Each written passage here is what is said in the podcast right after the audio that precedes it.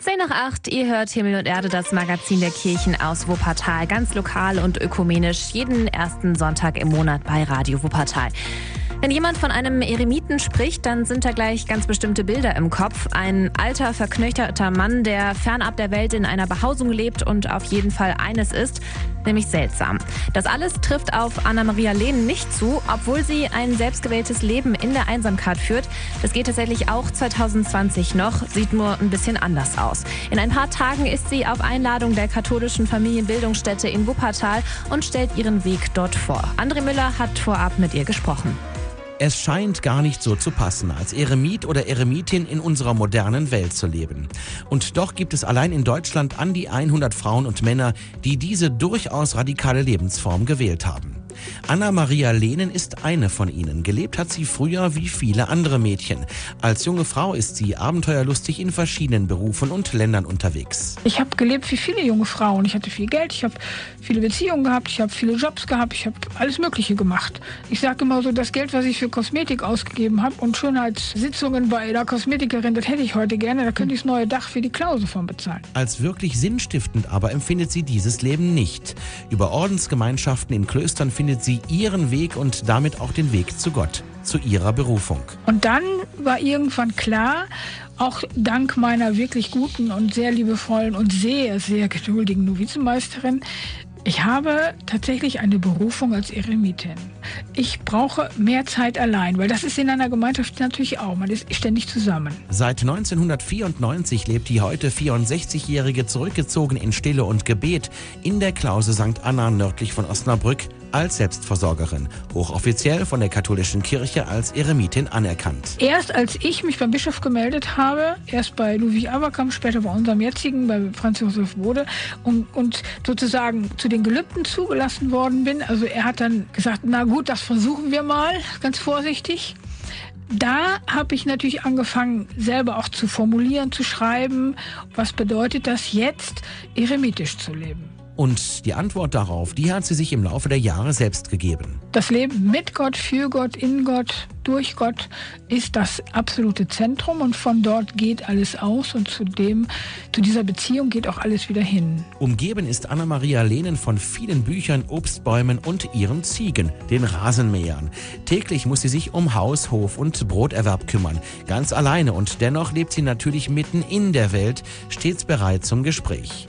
Menschen kommen zu ihr, sie diskutiert mit Jugendlichen, sie schreibt lebensnahe spirituelle Bücher, eben wie ihr aktuelles mit dem Titel Ziegen wie du und ich. Darin thematisiert sie auch unseren Blick auf die Tiere und die Erde. Für uns Menschen wünsche ich mir, dass wir viel mehr reflektieren, was wir tun, was wir leben und wie wir leben wollen. Und dass wir überlegen, dass wir einen Planeten haben, der endlich ist ja, wer diese außergewöhnliche Frau jetzt kennenlernen möchte, der hat dazu am Dienstag, den 10. März, die Gelegenheit. Die Veranstaltung im Pfarrsaal von St. Antonius in Barmen beginnt um 19 Uhr. Dort wird sie auch aus ihrem neuen Buch lesen und das heißt, haben wir gerade gehört, Ziegen wie du und ich. Der Eintritt ist frei. Ihr hört Himmel und Erde aus Wuppertal, das Magazin der Kirchen. Ich bin Lisa Jülich. Guten Morgen. There are days I wake up and I pinch myself.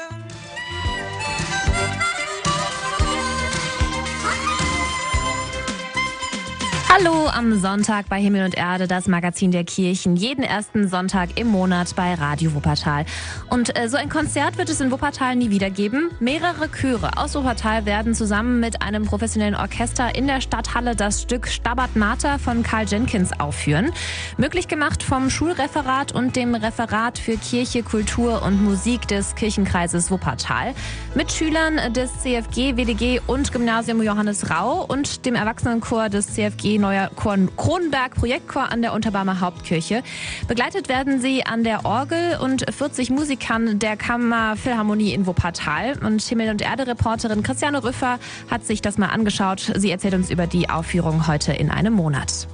Das ist so tolle Musik, dass nach einer Chorprobe die Leute sagen, wir haben Ohrwurm für die ganze Woche. Sagt Kirchenmusikdirektor Jens-Peter Enck. Er probt mit den verschiedenen Chören. Eine echte Aufgabe. Das Niveau ist unterschiedlich, jeder Chor braucht eine eigene Ansprache. Die Schüler jedenfalls sind hin und weg vom Projekt. Weil sie sagen, das ist für uns was ganz Besonderes, nicht nur in der Stadthalle zu singen, in diesem tollen Raum, architektonisch, akustisch, auch zu gucken, was gibt's denn für Instrumente? Wie sieht das aus? Ich glaube, dass das für die eine ganz großartige Erfahrung wird. Und auch das Stück begeistert sie. Stabat Mater wurde ausgesucht, weil es einfach mitreißende Musik ist, sagt Schulreferentin Beate Haude. Da kann man dem nicht so ein, was weiß ich, so ein Schinken von äh, Josef Haydn davor setzen oder das ist nichts, das hat keine Nachhaltigkeit weil die Brücke da zu groß ist zu dieser Musik. Stabat Mater ist ein Gedicht, oft vertont. Es geht um die Geschichte der Mutter Jesu, die am Kreuz steht und weint. Es ist der Versuch, große Traurigkeit von vielen Seiten zu beleuchten. Und das wird bestimmt nachwirken. Ich stelle mir vor, dass möglicherweise gar nicht unbedingt jetzt oder in diesem Jahr, aber irgendwann wenn man irgendetwas erlebt, was einen tatsächlich sehr traurig macht, dass einem dann wieder einfällt, dass man eine Musik gesungen hat, die diese Trauer aufgenommen hat. Und bei den Proben sind die Schüler wirklich begeistert von einer der traurigsten Stellen. And the mother did weep. Die Mutter weint.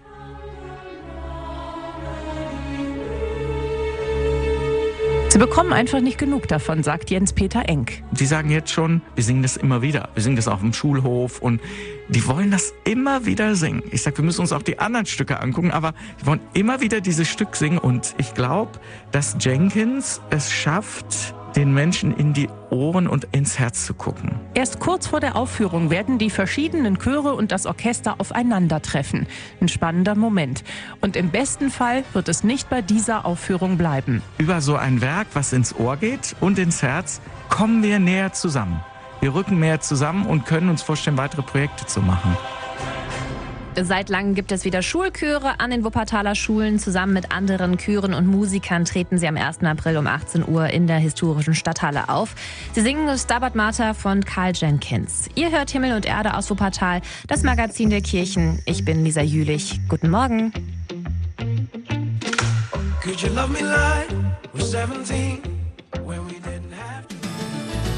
Kirche aktuell. Lokale Nachrichten aus der evangelischen und der katholischen Kirche. Mein Name ist Sebastian Kaiser. Schönen guten Morgen. Der Kirchenvorstand der katholischen Kirchengemeinde St. Elisabeth und St. Petrus hat den Grundsatzbeschluss getroffen, den Friedhof zu den Erbhöfen zu schließen. Bevor jedoch ein endgültiger Schließungsbeschluss verabschiedet und die aufsichtsrechtlichen Genehmigungen eingeholt werden sollen, soll allen Nutzungsberechtigten der Wahlgrabstätten auf dem Friedhof die Gelegenheit gegeben werden, sich zu informieren und angehört zu werden.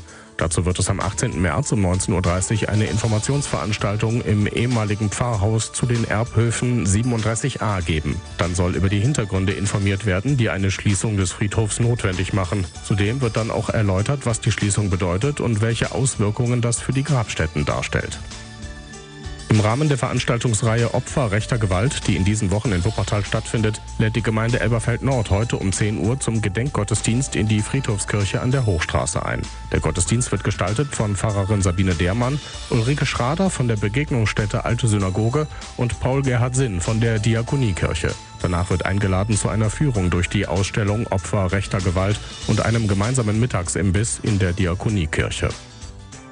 Im Rahmen der Reihe Glaubensinformation lädt die katholische Citykirche Wuppertal kommenden Mittwoch um 19 Uhr zum Thema Hat Jesus Gemeinde gewollt? Kirche und Reich Gottes in die Laurentiusstraße 7 ein. Der Begriff Gemeinde steht einerseits für kommunales Gemeinwesen, andererseits bezeichnet er im kirchlichen Kontext eine Gemeinschaft von Glaubenden. In der Kirche steht kaum ein anderer Begriff so für die gelebte Glaubensgemeinschaft wie der Begriff Gemeinde.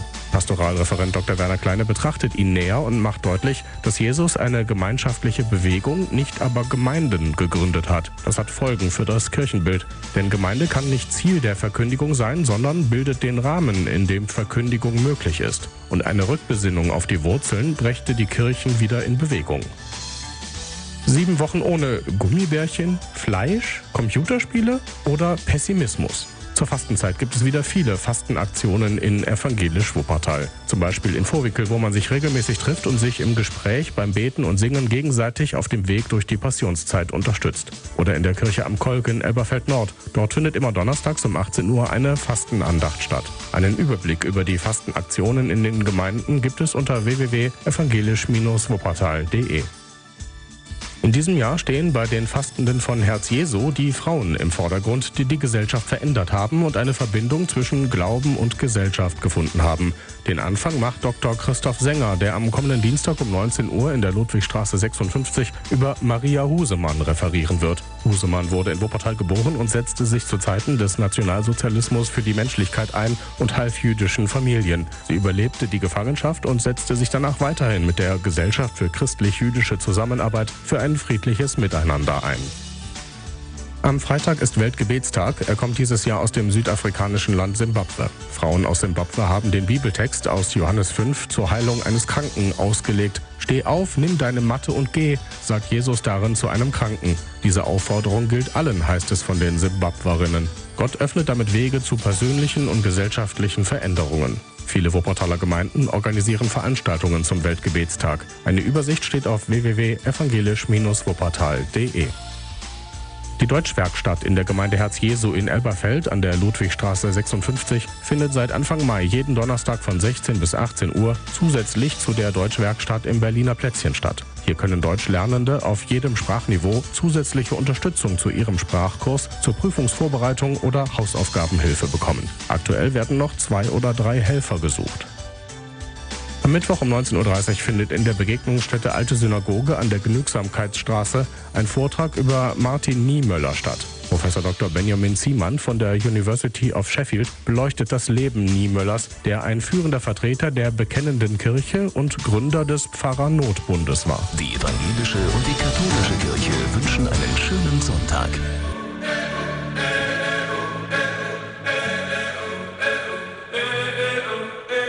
Hallo am Sonntag bei Himmel und Erde, das Magazin der Kirchen, jeden ersten Sonntag im Monat bei Radio Wuppertal. Letzter Mittwoch war ein ganz besonderer Tag, Aschermittwoch. Für die einen ging damit einfach nur der, die Karnevalssession zu Ende, für andere begann damit aber auch eine wichtige Zeit im Kirchenjahr, die 40-tägige Fastenzeit vor Ostern. Neben der Beachtung besonderer Speisegebote empfiehlt die katholische Kirche den Gläubigen zudem Askese, Buße und Besinnung. Für Letzteres gibt es bei uns seit über zehn Jahren die Fastenreden. Bernd Hamer hat weitere Details. Die Fastenreden in Herz Jesu Elberfeld. Sie stehen jedes Jahr unter einem besonderen Motto. In diesem Jahr lautet das Spuren katholischer Frauen in Wuppertal. Es gibt wunderbare Persönlichkeiten, weibliche Persönlichkeiten, die die gesellschaftliche Leben in Wuppertal sehr stark geprägt haben. Und zu zeigen, dass es möglich ist, seine eigenen Werte, die christliche bzw. katholische Werte im Alltag zu übertragen. Erklärt Iris Valentin, die seit einigen Jahren für die Fastenreden verantwortlich ist. An vier Mittwochabenden wird sich zum intellektuellen Impuls getroffen zum Zuhören und anschließendem Diskutieren und das ganz bewusst in der Kirche. Die Kirche möchte sich zeigen als ein Raum des Dialoges, des Lebens, dass es nicht eine geschlossene Gemeinschaft ist, sondern die Türen sind offen, auch für Themen, die aktuell in unserer Gesellschaft vorhanden sind. Kommenden Mittwoch startet die Reihe mit einem Abend über Maria Husemann und ihrem Widerstand gegen das NS-Regime.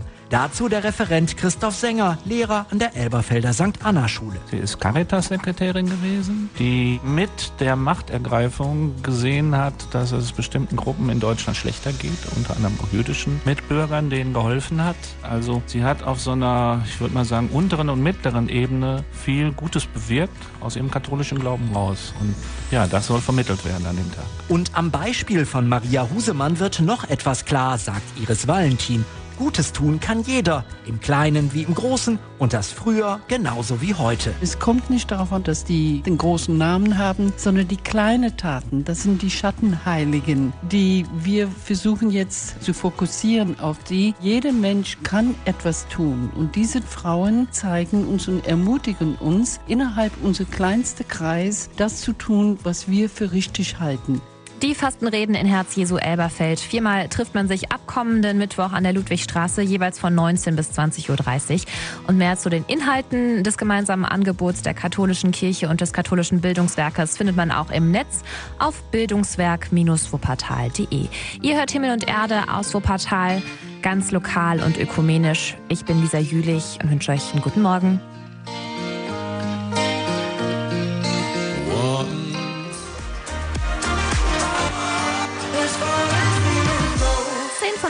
Am Sonntag. Ihr hört Himmel und Erde, das Magazin der Kirchen aus Wuppertal, ganz lokal und ökumenisch. Jeden ersten Sonntag im Monat bei Radio Wuppertal.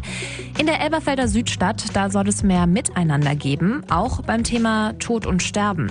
Der Hospizdienst Die Pusteblume möchte ein neues Nachbarschaftsnetzwerk aufbauen, denn nur Profis und Experten reichen auf dem letzten Weg nicht. Da braucht es auch viele andere Menschen, sagt Hospizdienstleiterin Katharina Ruth. Das ist ja nun in sich verändernden gesellschaftlichen Strukturen die Frage, ist das immer nur die Familie oder wer kann das sein, wenn es die so nicht mehr gibt oder die Familie weit verstreut ist und deswegen die Idee, Nachbarn anzusprechen, sich mit zu engagieren in dieser Lebensphase, auch von der Idee her, dass es nicht reicht, wenn es alleine nur die Profis übernehmen. Die Idee macht vielleicht erstmal Angst, Menschen in den Tod zu begleiten, die nicht zur Familie gehören.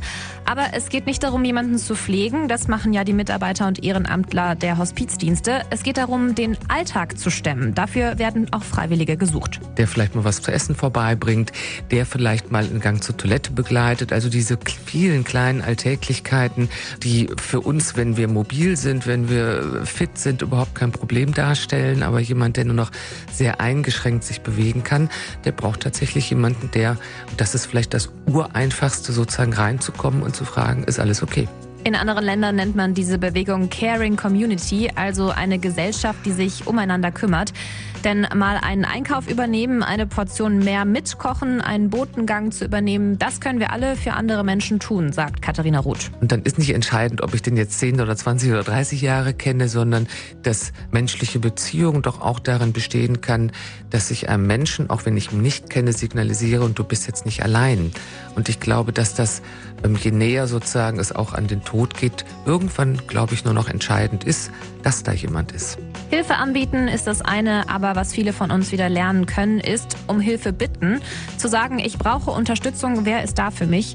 Das Nachbarschaftsnetzwerk unterstützt dabei. Ein Mitarbeiter der Diakonie wird sich ab dem 1. April um diese Aufgabe kümmern und bündelt die Aktivitäten im Stadtteil. Ihr hört Himmel und Erde aus Supertal, ganz lokal und ökumenisch. Ich bin Lisa Jülich. Guten Morgen.